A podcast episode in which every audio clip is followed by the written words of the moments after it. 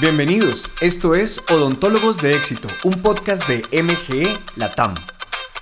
Soy Jack Muñoz y cada semana te traeré herramientas y reflexiones para ayudarte a lograr el éxito en tu emprendimiento dental.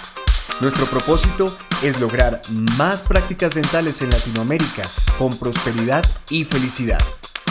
Comenzamos ya. Hola, ¿cómo estás? Espero que muy bien.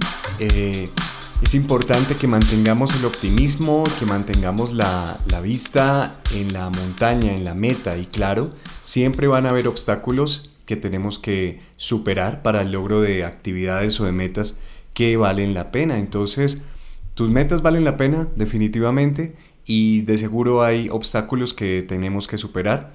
Y espero como grupo, ¿no? De, esta es la idea de este podcast, que, que podamos darles un poco de aliciente, un poco de, no diría entusiasmo, sino más bien conocimiento que te lleve a impulsarte, a decidir levantarte en la mañana y salir a enfrentar las situaciones que tengas que enfrentar para poder lograr tus metas. Eres una persona muy importante eh, para la comunidad. Como odontóloga, como odontólogo, tienes una, una tarea muy importante de educar, de transformar y de llevar a la gente a tener una mejor salud oral con todo lo que eso beneficia, ¿no? Todas las cosas y todos los sistemas del cuerpo, emocional, mental y en general, que se ven beneficiados con una excelente salud oral. Entonces, eh, independientemente de lo que pase en nuestros países latinoamericanos, con las diferentes políticas económicas, ese tipo de cosas van y vienen.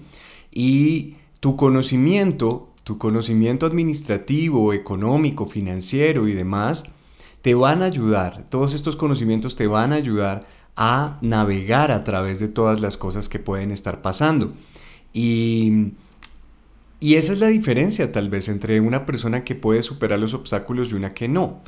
Y básicamente es el conocimiento, la información la capacidad que tienes para aprender, asimilar información con criterio y poderla aplicar para tu beneficio y para el beneficio de tu grupo de trabajo. Entonces, en este episodio vamos a hablar acerca de cuál es el énfasis que deberías estar teniendo en el marketing. No solamente para superar eh, momentos difíciles, sino siempre, siempre deberías estar teniendo esto en cuenta. Entonces, primero que todo, el primer énfasis es la entrada de pacientes nuevos ese énfasis mm, siempre se tiene que hacer.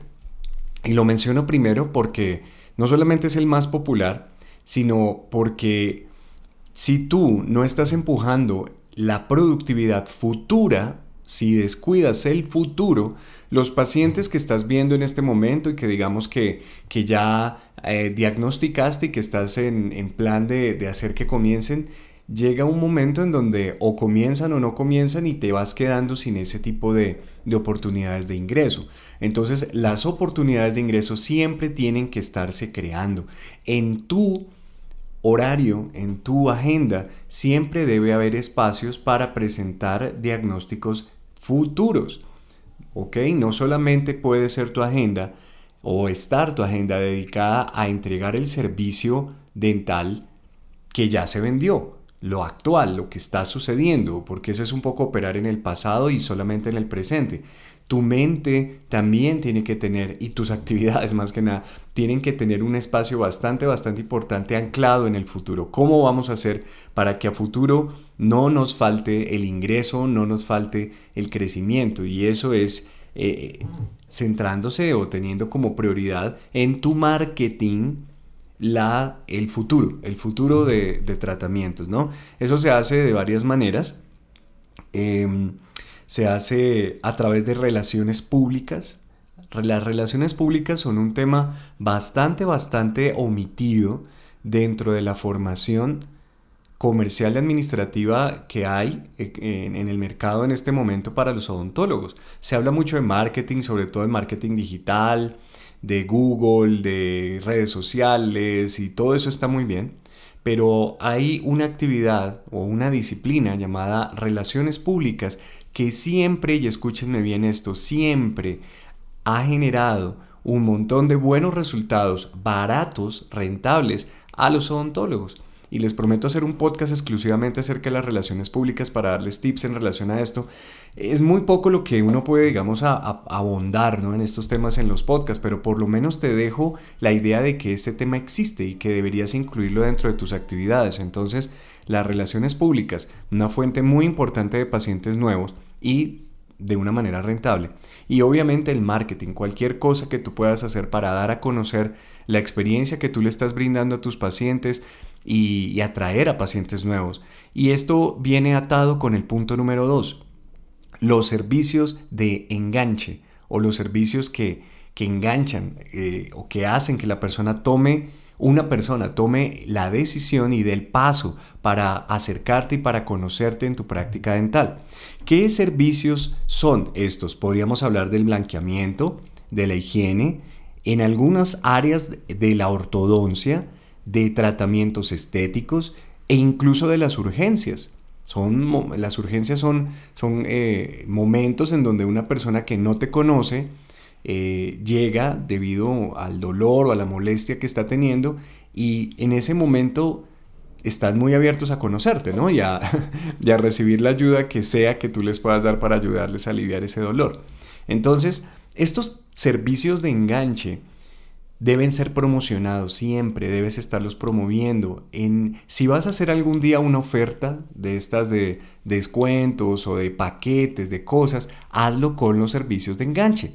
¿Por qué? Porque se les llama servicios de enganche porque son atractivos para la gente. En la mayoría de los casos la gente quiere tener este tipo de cosas.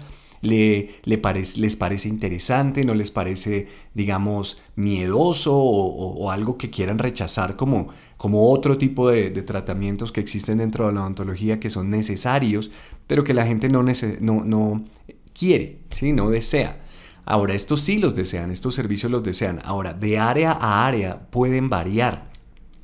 Conozco áreas en donde lo que más quiere la gente es blanqueamiento. Otras en donde lo que se volvió un servicio de enganche es la ortodoncia. Otras en donde todo lo que tiene que ver con diseños de sonrisa y resinas estéticas, que cerámicas y etcétera, son servicios de enganche, aunque sean más costosos.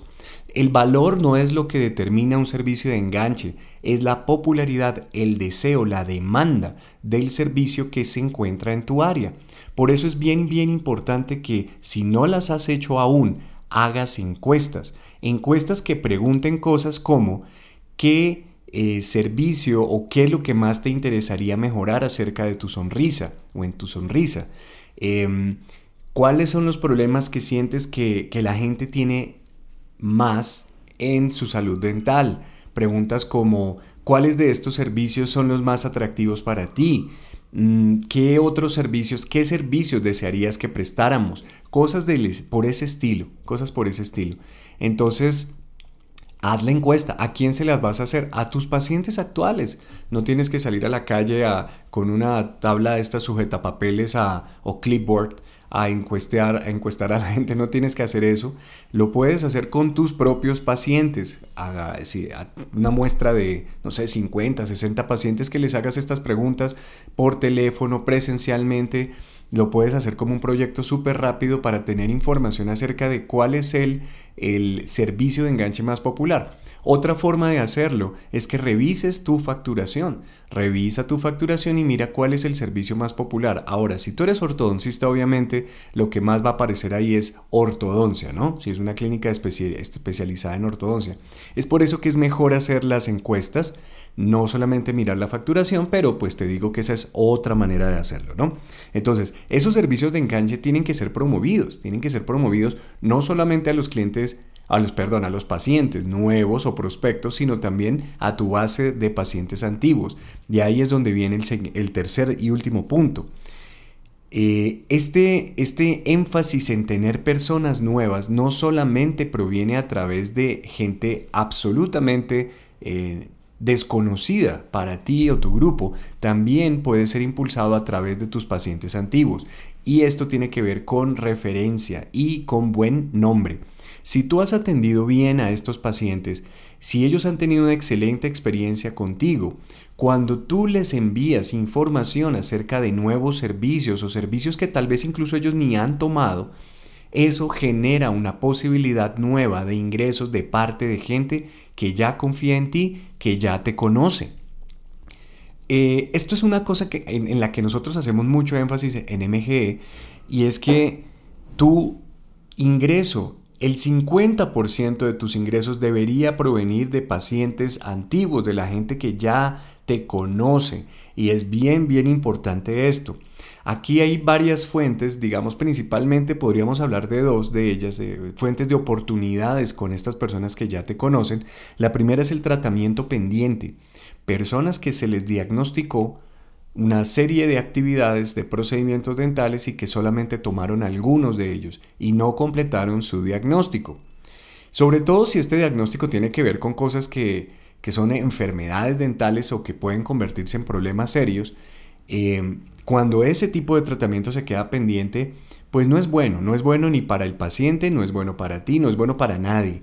Así que si tú tienes pacientes que tienen tratamiento pendiente y la mayoría de, ustedes tiene pacientes así, cuyos diagnósticos fueron más amplios, pero que por X o Y razón solo se hicieron ciertos procedimientos dentro de ese diagnóstico y luego se olvidó, se olvidaron de, de, ellos y ellos también se olvidaron de todo y el paciente si tú no le insistes, si tú no le vuelves a traer a un control, y eso es bien importante, no comiences a vender tratamiento pendiente por teléfono, por WhatsApp, no, hazles una cita de control, diles que quieres venir a, que quieres verlos, que quieres ver cómo va evolucionando el asunto, ellos te van a decir posiblemente que no, que ahorita no, que no tienen dinero, no importa, diles, ok, yo no te estoy pidiendo dinero, te estoy pidiendo que regreses y quiero revisar cómo va el, cómo va ese molar, cómo va esa pieza dental para saber si tenemos más tiempo o para ver cuál está haciendo la evolución. Cuando la persona llega y le puedes volver a explicar todo, es diferente a si lo haces por teléfono o si lo haces por WhatsApp, ¿ok? Esto como un paréntesis en relación al tratamiento pendiente. El otro punto de retención o de comunicación hacia pacientes antiguos tiene que ver con la prevención y la promoción de la salud oral. Y esto se hace a través de las higienes. La higiene tiene que ponerse de moda en Latinoamérica, amigos y amigas, por favor.